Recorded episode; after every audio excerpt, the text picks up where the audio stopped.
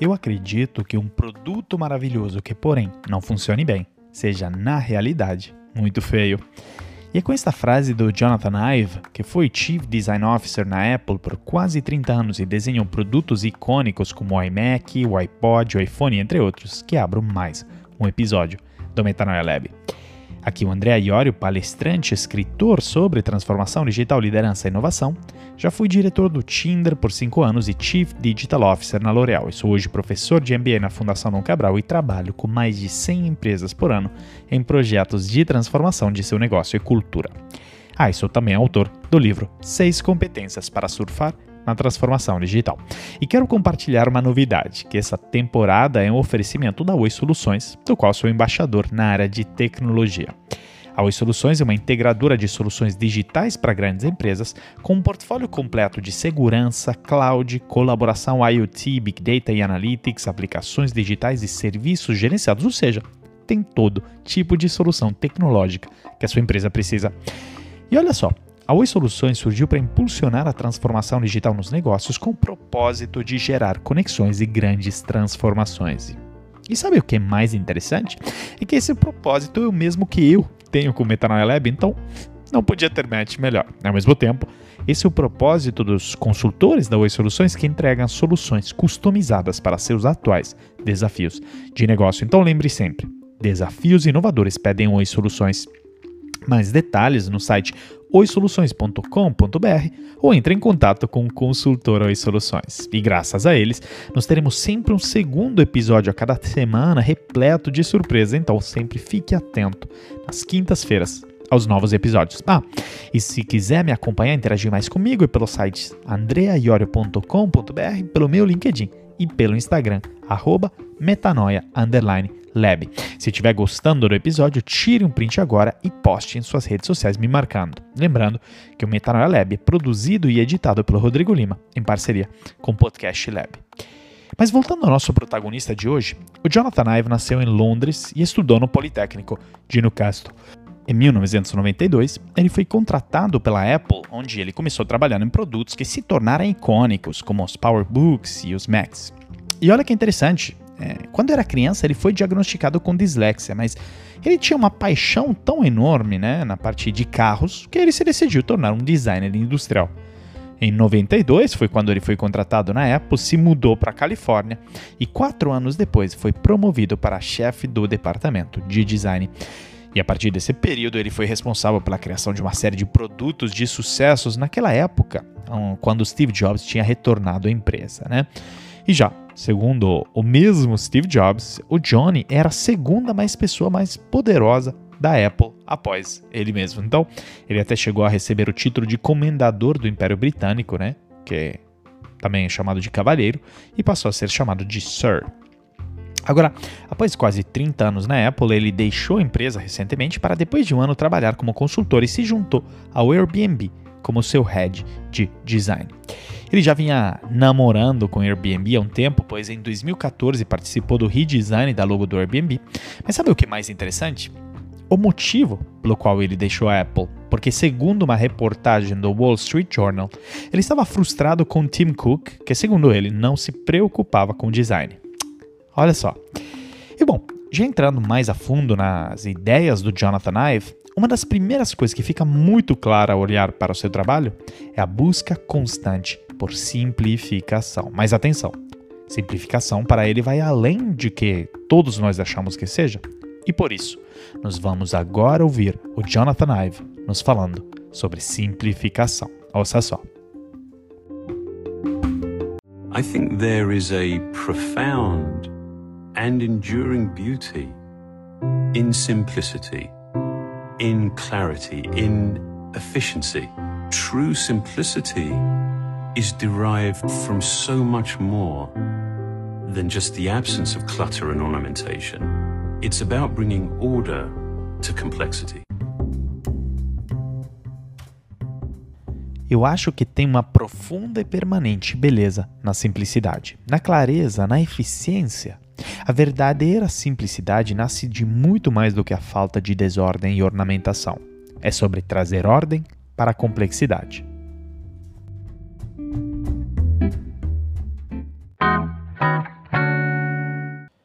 Na época que o Instagram foi comprado pelo Facebook, em 2012, por um bilhão de dólares, existiam três princípios internos uh, na empresa que eram constantemente repetidos pelos seus fundadores, o Kevin Systrom e o brasileiro Mike Krieger. O primeiro era a comunidade em primeiro lugar, que significava que todas as decisões deviam priorizar a preservação de uma boa sensação usar o Instagram e não necessariamente um crescimento tão rápido. Isso um pouco, como dizer, ter foco no cliente, não é? O segundo era inspirar criatividade. Ou seja, eles tentaram posicionar o, Instagram como um mercado artístico, né? Enfim, até treinando seus usuários a melhorar seus conteúdos, tinha uma estratégia editorial e isso representava uma estratégia muito diferente da abordagem de personalização algorítmica do Facebook, que segundo as palavras do mesmo Chris Cox, que é o diretor do feed do Facebook, ele dizia: "Nos não temos voz, nos damos voz às pessoas". Bom, o Instagram tinha voz sim e já demonstrava não ir muito de acordo com as estratégias do seu recente comprador, Facebook. Mas o terceiro e mais importante ponto para a discussão de hoje era o que ele chamava de questões de simplicidade, ou em inglês, Matters of Simplicity. Isso significava que os engenheiros ou os desenvolvedores, antes de lançar qualquer novo serviço, produto, funcionalidade, tinham sempre que pensar se estavam solucionando um problema específico do usuário e se era necessário mesmo fazer esta alteração ou se isso podia complicar demais o aplicativo. E também essa abordagem era totalmente oposta do seja rápido e quebre coisas do Facebook, não é? E veja que interessante. Foco na simplicidade e não na abundância, na complexidade, no volume, que porém é a forma como pensamos na maior parte das vezes nos negócios. Essa abordagem errada é inclusive demonstrada pela frequência com que nós fazemos a pergunta o que eu deveria fazer a mais a respeito de o que eu deveria deixar de fazer. Nos perguntamos muito mais a primeira do que a segunda, mas isso tira o foco do que é importante para o cliente, pois muitas vezes a maior parte das coisas que a gente oferece e traz para o cliente é supérflua para ele. O problema também, porém, é o que o supérfluo atrapalha, porque tira o foco do que é importante para ele. Você viu? É um círculo vicioso. Por isso, precisamos nos fazer a segunda pergunta com muita mais frequência: o que eu deveria deixar de fazer? E a verdade é que, de forma geral, nos, não, atrelamos inovação com complexificação. Mas, na grande maioria dos casos, ela é associada com seu oposto, ou seja, a simplificação. Pense no caso da Apple. Quem aqui tem idade suficiente para se lembrar dos iPods, Pois é, eles tinham apenas uma roda simples, né, numa tela que era muito elegante e permitia que você abrisse e navegasse por todo o seu catálogo de música. Agora, pule para hoje, para o controle remoto da Apple TV. Ele tem o mesmo design, a mesma roda pequena, interface elegante e tudo o que você precisa para navegar no mundo de streaming. Porque pegue o seu controle atual da TV, cheio de botões, dos quais você usa apenas três ou quatro. Por que isso tudo? Você já viu como a inovação nesse ramo passou pela simplificação, não pela complexificação. Agora, veja ao longo da história como isso já funcionou. Em 1854, quando o médico John Snow foi encarregado de tentar interromper o surto de colera em Londres, que estava matando milhares de pessoas, ele tirou a manivela que estava fora da bomba dos poços. Ele redirecionou a fonte de água das pessoas e mudou a maneira como eles coletavam. Isso ajudou a conter a transmissão da doença. Este projeto fez com que mudasse o comportamento humano, ajudou a confirmar a origem da doença e permitiu o redesenho dos sistemas de águas para não transmitir a doença mais. Tudo isso retirando uma função muito simples. E de forma geral, ainda mais na era da abundância que este mundo digital, inovação experimental envolve tirar em vez de acrescentar para poder atingir a usabilidade ideal com custo mínimo e menor confusão para o usuário. E o lado mais interessante é que você tem que ser muito inteligente e visionário para tirar, para simplificar. Porque é muito mais fácil jogar tudo ali, amontoar as coisas, enquanto você né, tirar as coisas é muito difícil. Adicionar um botão, recurso a mais é fácil. Fácil, até que o cliente fique tão confuso que você acaba com intermináveis ligações de customer service, ele fica tão exausto com o seu produto que ele passa a usar um competidor. O problema é que simplificar é muito mais difícil. O Johnny Ive sempre diz que simplificação é a coisa mais difícil a se fazer, porque a gente tem uma tendência a construir sempre a partir do que já temos e não a partir da dor do cliente. No primeiro caso, complexificamos, no segundo, costumamos simplificar. Pegue o setor financeiro como exemplo. Todos sabemos que a maioria das organizações de serviços financeiros são complexas demais. Existe uma enorme quantidade de camadas que foram acumulando ao longo dos anos, ou seja, produtos, serviços, processos, burocracias obsoletas, que estavam prejudicando a capacidade, primeiro, de se adaptar às novas necessidades dos clientes e também de entregar, enfim, o que o cliente queria: conveniência, eficiência, informação, tudo isso, né? E sem atrito em vários canais ao longo do tempo. Eles esperam uma, né, o cliente uma implantação rápida de novas ferramentas, inovações, mas o setor financeiro tradicional não proporciona isso. Pense bem, se você já passou por ah, obter um financiamento no Brasil, você acha que isso é simples? Eu já passei por isso, demorou mais de três meses para ser aprovado, através de muita papelada e muita repetição de documentos. E ainda que tenha um portal online em alguns dos bancos, o que, que acontece? Maioria é que segue os mesmos mecanismos e processos, só tem uma cara digital, mas isso não significa que simplificou, pelo contrário, tem uma etapa mais no meio. E diante dessa extrema complexificação do setor bancário brasileiro, em 2012, o David Vélez, colombiano, teve uma bela ideia. Ele graduou em Stanford e ele já aprendeu lá que um empreendedor pode se dar muito bem usando a tecnologia para eliminar empresas né, meio que acomodadas, complexas, ineficientes. E ele pensou: qual a maior indústria do Brasil? Bancos. E qual o setor mais lucrativo? Bancos, disse ele numa entrevista a Forbes. E foi assim que ele começou a explorar a oportunidade de simplificar a vida financeira dos brasileiros, que afinal estava na mão de cinco grandes bancos que controlavam 80% do mercado brasileiro, obtendo lucros enormes ao primeiro emprestar alta taxa de juro e cobrar taxas exorbitantes, ao mesmo tempo prestando, porém, um atendimento ruim ao cliente devido a essa enorme complexidade. O David Vélez passou meses conversando primeiro com pessoas que trabalhavam em bancos brasileiros e também estudando os bancos digitais como Capital One nos Estados Unidos e o ING Direct na Europa. Ele começou a desenhar o rumo da sua empresa, ou seja, o Nubank.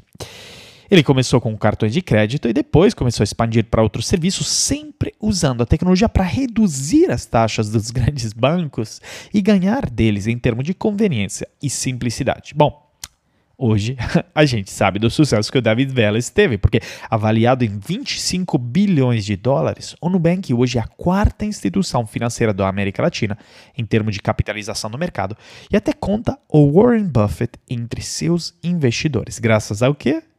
A simplificação. Porque vá agora para o blog do Nubank e busque o número de vezes que eles usam a palavra simplificar. Você vai perder a conta, mas é verdade. Eles simplificam o processo de pedido de cartão, simplificam o cálculo do crédito e do limite, simplificam o monitoramento dos gastos e assim por diante. Simplifica o processo de bloqueio do cartão, do atendimento ao cliente e assim por diante. Tudo com foco na simplificação. E eu acredito muito no poder da simplificação, pois quem bem lembra do episódio 23 do Metanoia Lab sobre o Dan Ariely, nós aprendemos que mudança de comportamento acontece quando você reduz a fricção, o atrito. E com ela também acontece uma maior propensão a consumir. Hoje, por exemplo, você entra no Mercado Livre e faz uma compra, é tão fácil fazer o checkout do seu carrinho com um clique, com um mínimo atrito, forma simples, que obviamente diante de outros e-commerces, que porém tem muitas mais etapas no meio, você obviamente continua comprando e se fideliza ao Mercado Livre. Pelo menos é o meu caso. E essa simplificação, de alguma forma, é uma herança da visão do Steve Jobs sobre minimalismo. Que é a influência budista a partir das viagens que ele fazia e fez quando mais novo na Ásia, porque o Steve Jobs já famosamente disse que simplicidade é a mais alta sofisticação, que inclusive virou a grande manchete da primeira campanha de marketing é, da Apple em 1977. Seu princípio orientador era a simplicidade, e não apenas a simplicidade superficial que vem de uma aparência e sensação organizada eh, de um produto, mas a profunda simplicidade que vem de conhecer a essência dele e da função de cada componente e ver se ele é necessário ou menos. Um livro recente da Lisa Bodell, chamado How Simple Wins, ou seja, Como a Simplicidade Ganha, traz algumas estatísticas sobre o impacto da simplificação nos negócios. Ela resgata o Global Simplicity Index, que é um estudo da Siegel Gale, uma agência que elegeu as empresas mais simples do mundo, e que deu em 2019 a medalha de ouro para o Netflix. O Global Simplicity Index diz que a complexidade destrói, em média, um décimo dos lucros de toda empresa em todos os anos, né, das empresas complexas, e ao mesmo tempo que os clientes adoram a simplicidade, porque simplificar a tomada de decisão para um cliente os torna 85% mais propensos a comprar uma marca e 115% mais propensos de recomendá-la a outra pessoa. Ou seja, simplificação é fundamental em um mundo de tecnologia que nos permite a cada vez mais acrescentar complexidade a nossos produtos e serviços. É tentador, mas não necessariamente funciona. E veja bem, simplificação no design é algo que tecnologia, como dissemos, tem a habilidade de nos ajudar a obter, mas não é tudo no design que dá para terceirizar para a tecnologia. Na realidade, existem etapas fundamentais no processo de design que não podem ser substituídas e que irão continuar a ser prerrogativas do ser humano. E é disso que o Johnny Ive nos fala no próximo áudio. Ouça só. Do you see a future where an AI-enabled robot could go forth and design the iPhone 10? I, I, I, think there are aspects of what um, we're, we're, doing in terms of sort of advanced modeling um, where absolutely there is a role. Um, but some of the, I mean, you, you know how, uh, actually, we were talking about this yesterday, how we understand a problem, even right at the very beginning, how you understand a problem, how you frame the problem, is a critical part of the design process, and it's a very creative part of the design process. So um, and, and, I think that's when you understand potential opportunities. Um, but so, so no, I, I, I think there are, um, and always will be, a, a, a very important role for, uh, for us uh, and, and, the sorts of questions that we would ask that are um, perhaps not obvious. Você enxerga um futuro em que um robô alimentado pela inteligência artificial pode desenhar o iPhone 10? Eu acho que tem aspectos do que estamos fazendo hoje em dia, em termos de modelagem avançada, onde a inteligência artificial certamente desempenha um papel, mas você sabe, a forma em que entendemos o problema mesmo desde seu comecinho, como você entende o problema, como você estrutura o problema, é uma parte fundamental do processo de design e é uma etapa muito criativa do processo do design. Eu acho que é aí onde você entende potenciais oportunidades, mas de forma geral, eu acho que tem e terão um papel muito importante para a gente e para o tipo de perguntas que faríamos que não são necessariamente óbvias.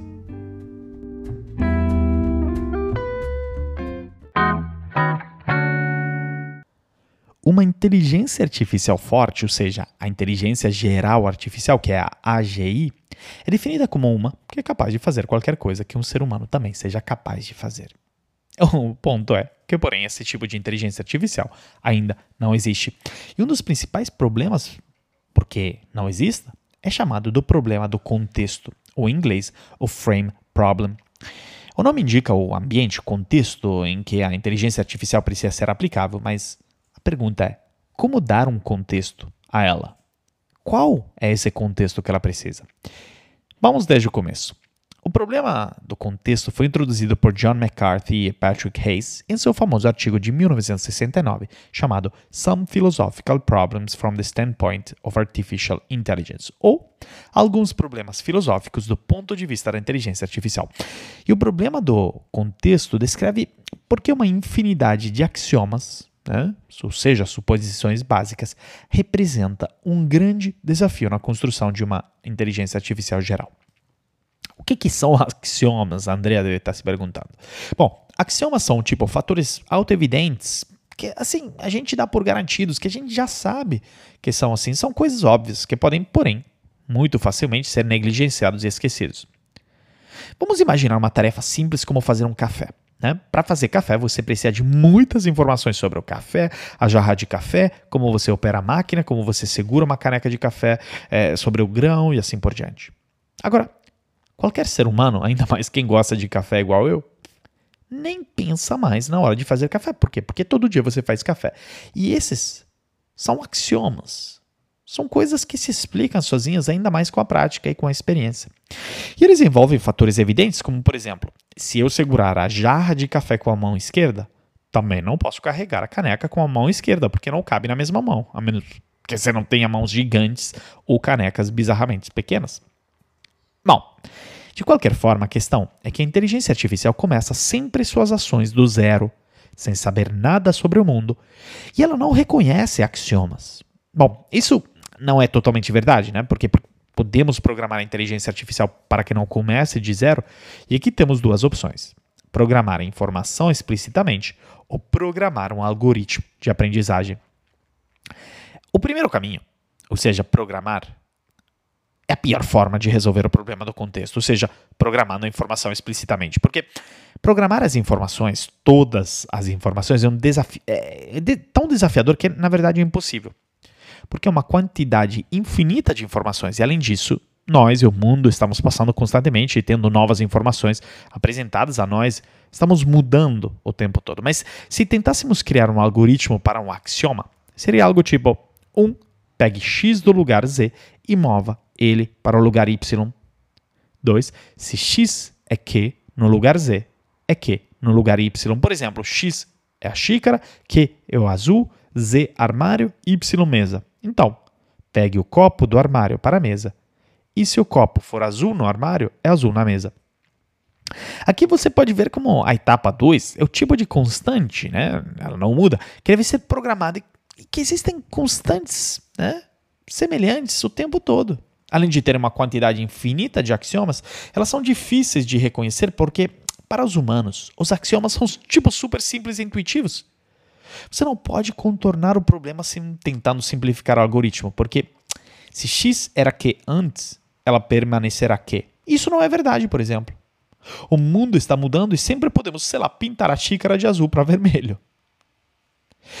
E aqui que é um ponto importantíssimo da conexão com tudo que eu falo neste podcast. Ou seja, percebeu que o um mundo em rápida transformação e complexo nós não podemos pensar com axiomas, como este último. Tudo que eu falo sobre pensamento crítico, de como ele precisa substituir a dedução lógica, ou seja, aquele pensamento de que se A sempre funcionou, então B vai funcionar para sempre. Então hoje também, se A, então B. Isso não funciona mais. E por isso, assim como interpretar um mundo complexo exponencial com pensamento cartesiano não funciona mais, a mesma coisa para o problema do contexto. Ou seja, tentar resolver o problema programando axiomas constantemente seria uma tarefa infinita dolorosa, trabalhosa e impossível. e agora? No que tange a segunda opção de algoritmos de aprendizagem? Porque aprender é um processo natural para os humanos, mas como que uma máquina pode aprender? Vamos imaginar uma inteligência artificial que imite o cérebro humano. Essa inteligência artificial eh, seria desenvolvida usando o método de tentativa e erro né? aprendendo coisas novas sobre o mundo e criando conexões semelhantes à medida que o cérebro humano se desenvolve. O problema é que ainda não sabemos como funcionam os cérebros né? tão a fundo. E essa solução não impediria a inteligência artificial de fazer escolhas erradas, já que os humanos também cometem erros. Então a inteligência artificial precisaria de um professor, um pai, entre aspas, que daria o feedback se é certo ou errado sobre as escolhas que ela faz. Isto é chamado de aprendizagem por reforço, ou em inglês, Reinforcement Learning. Em sua versão mais básica, é, que o, é, o, é o que a Amazon faz através do seu programa Amazon Mechanical Turk. Se você não conhecia, bom, eu te conto o que, que é. é. Existem muitas pessoas cujo trabalho é passar horas ensinando para inteligência artificial nesta plataforma da Amazon, que é o Mechanical Turk.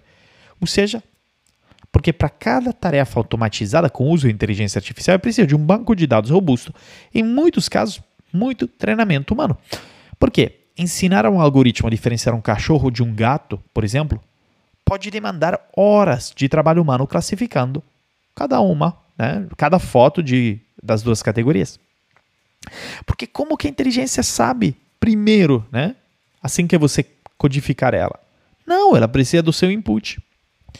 E o Mechanical Turk funciona como um marketplace, né? tipo um mercado livre, em que são publicadas diversas tarefas, né? oferecendo um determinado valor. Normalmente são trabalhos muito chatos, com micro tarefas que computadores teriam dificuldade de fazerem sozinhos desde o começo. Porque, por exemplo, além do exemplo de classificação de imagens é, que a gente fez antes, né?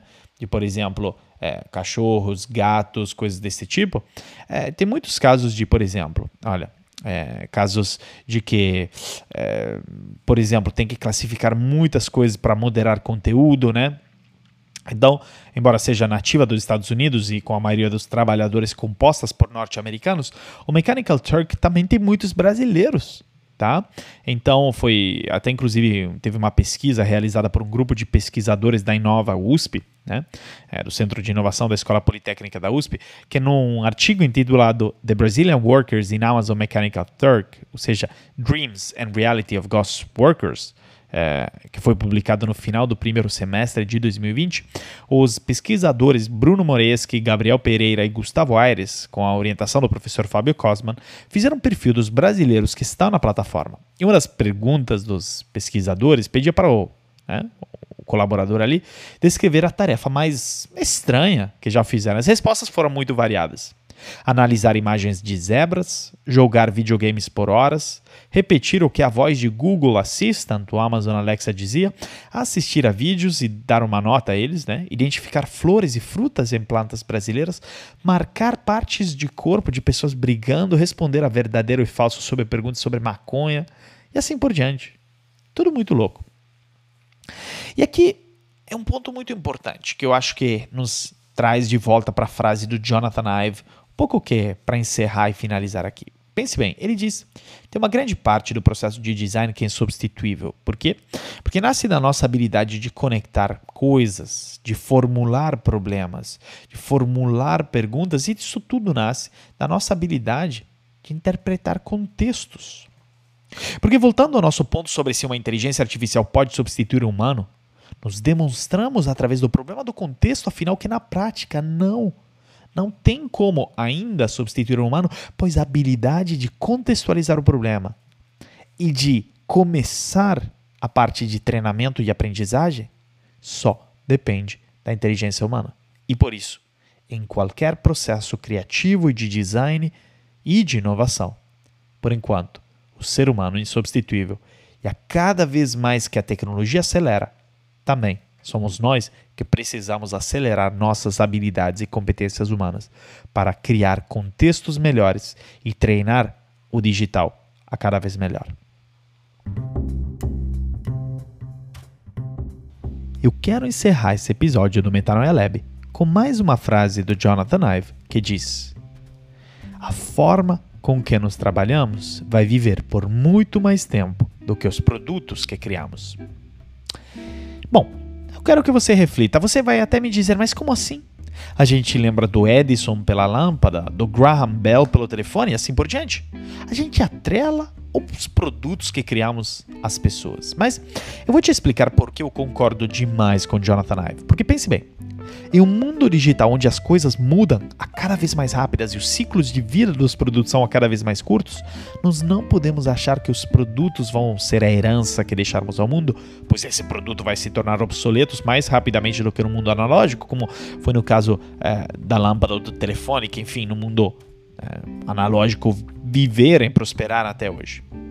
Se em 2005, por exemplo, se a gente tivesse pensado que a maior contribuição para o mundo do Steve Jobs seria o Mac e o iPod, estaremos totalmente enganados, porque depois veio o iPhone. E vai vir ainda muito mais coisa da Apple. O Tim Cook já disse que se a gente for olhar, né, dar um zoom out no futuro, ele acredita que a maior contribuição da Apple para o mundo irá vir a partir de área de saúde. E não né, do iPhone, do iMac, essas coisas que, segundo ele, já são um pouco ultrapassadas. Pois é. Afinal, é muito importante o como nós trabalhamos. E como nós trabalhamos é nossa cultura. E a gente, nós somos uma companhia de inovação constante, após o nosso primeiro sucesso, nós fizemos de tudo para protegê-lo e deixamos de inovar? Pois é, você viu? Essa escolha está conosco. E é por isso que eu quero que você reflita. Você está constantemente trabalhando para se tornar a empresa que te tira do mercado? Ou seja, está focado na cultura da inovação e transformação constante ou só em proteger o seu produto e serviço? Bom, reflita nisso como dever de casa e me conte. Qualquer ideia, dúvida, comentário, até mesmo reclamação, é só entrar em contato pelos sites andreaiorio.com.br, pelo Instagram, arroba metanoia_lab ou por meu LinkedIn ou Instagram. Ah, e se você gostou desse episódio, tire um print e me marca no Instagram no LinkedIn. Vai ser o máximo saber o que você achou. E lembrando que este episódio é um oferecimento da Oi Soluções, a integradora de soluções digitais para a sua empresa. Lembre sempre, desafios inovadores pedem Oi Soluções. Entre em contato com um consultor Oi Soluções e saiba como um portfólio de segurança, cloud, colaboração, IoT, Big Data e Analytics, aplicações digitais e serviços gerenciados podem transformar o seu negócio. Mais informações no site oisoluções.com.br. Muito obrigado, Metanoia Lovers, pela atenção e até o próximo episódio.